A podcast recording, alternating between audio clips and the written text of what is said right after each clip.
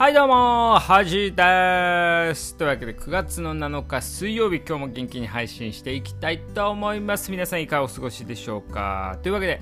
えー、まあちょっとねまた1週間ぐらいラジオ空いちゃったんですけどもね。あのー、一応胃腸炎の方もあの良くなりまして皆さんね心配してたと思うんですけどもまあお腹の方も良くなりまして。あとねあのワクチンの4回目も終わりましたね。はい。まあこう医療従事者としてねこう言うのもあれなんですけどもうなんかあんまワクチンを打つメリットとこう打つデメリットがねもう、まあ、ほぼこう同じぐらい同率ぐらいになってるなとは思いますね。もう僕らぐらいのこう年齢になるとね。あまあ、正直かかってもね重症化しない人がね、まあ、若い人だと多いのと、まあ、僕の場合飲み会とかあんま行かないんであんま感染リスクもそこまで高くないっていうのもあるんでもう打たなくていいかなと思うんですけど一応職業柄ね打ってないと仕事できなかったりとかがまあ多分あるんで病院によってはねはい。なのでまあ打ってるんですけど。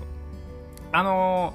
ー、今回ね僕はあんま気にしないんですけどあの、ずっとねこう病院で打ってたのファイザーだったんですけどこうわざとこうまあ区のね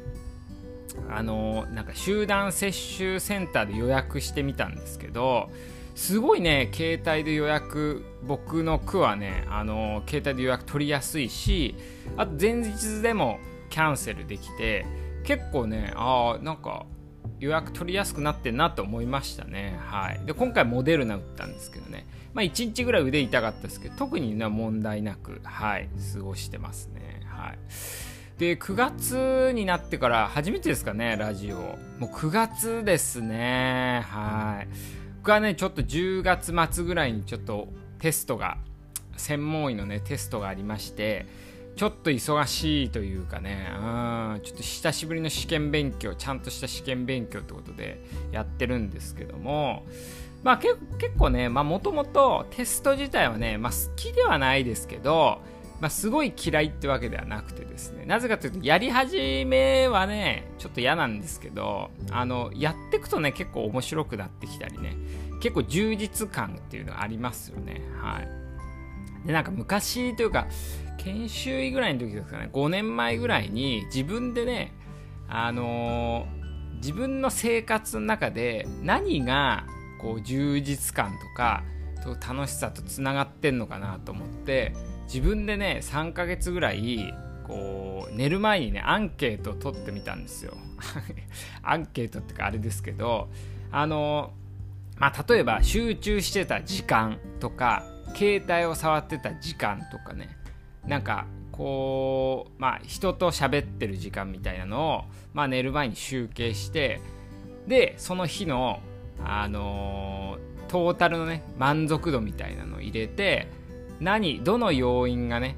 こう満足度に相関してるかっていうのを3ヶ月ぐらいこうエクセルでね取ってこういろいろね分析というかね統計分析してみたんですよその時ちょっと統計にはまってた時だったんでそしたらね一番こう相関してたのがあの集中してる時間なんですようん、何かしらに。そう。って考えると、あの、まあ、試験勉強ってね、やっぱ勉強に集中するんで、1日まあ1時間でも2時間でもね、集中してると、まあ、こう、1日のね、寝る前に、あ、今日はこれやったなとかっていうね、満足感につながるっていうね。あだ皆さんもね、これね、多分ね、僕の場合はそうなんですけど、皆さんもね、自分のこう日々の充実感ってね、何かしらに依存してると思うんで、ぜひね、分析してみると面白いかな。いや、何やって自分でね、やりながら、エクセルでね、毎日自分のこう生活を入れてる中で、これ何やってんだろうなって思ってる時ありましたけど、うん、まあでも結構いい、いい結果というかね、面白い結果が出たんでよかったんですけど、え、っと、今、まあ最近の気になるニュースっていうのはね、あ、あのね、僕はちょっとね、こう、怒ってるっていうのはあのトロピカーナっていうねジュースの会社のこうメロンメロンのジュースがあるんですよ。それがね果汁100%みたいな感じで書いてあったんですけど実はねメロンの果汁が2%しか入ってなかったってことでこうメロン好きのねこうハジーからしたら相当憤りを感じる事件でしたね。2%でほとんどねリンゴとかバナナだったっていうこう平和なニュースではあるんですけど、まあ、僕はね、まあ、そのジュースは飲んだことないんですけど。でもたまにねメロンジュースあの駅に売ってるねなんかありますよね。レレモなんとかみたいな。あのよく山手線とかのにあの売ってたりね。あと新宿駅のね東口あるんですよ。ジュース屋さんがね。それ結構買ったりする。メロンジュース買ったりするんでちょっとそういうのはやめていただきたいの。表示のね、うん、こう違法な表示はやめてほしいなと思うんですけど。あとね8月末ぐらいにね僕が好きなというかねあの好きな経営者ってあれですけどあの京セラのね創業者の稲森和夫さんっていう方が亡くなったんですけどこれまあまあ有名すごい有名な経営者なんですけど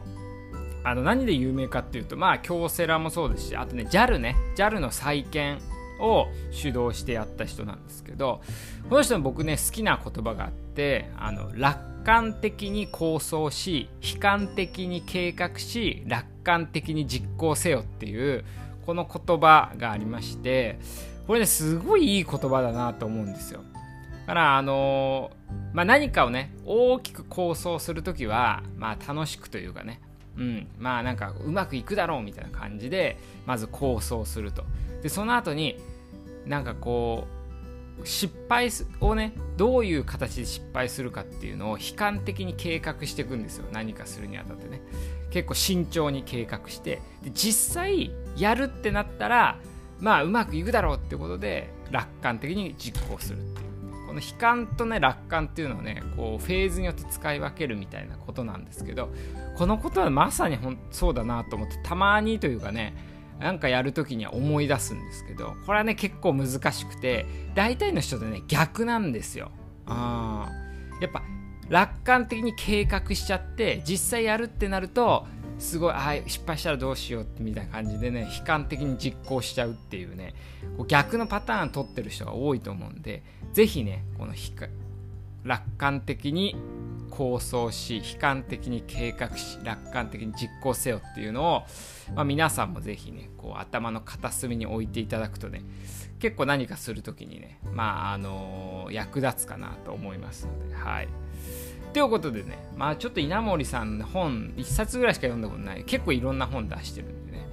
それ稲森さんってねもともとあれなんですよね。あのちっちゃい頃から親がね結構熱心な仏教徒で結構その仏教的理念というかねうん、だから結構お金だけっていうよりはそう結構理念を重要としてる人なんでね僕は結構本読んでて面白いなと思ったんですけど。はいぜひ皆さんもねいろんな本出してるんで読んでみてもらいたいなと思います。というわけで久しぶりのラジオでしたけど僕もね体調ちょっと崩してたんで皆さんもね気をつけてもらえればと思います。というわけで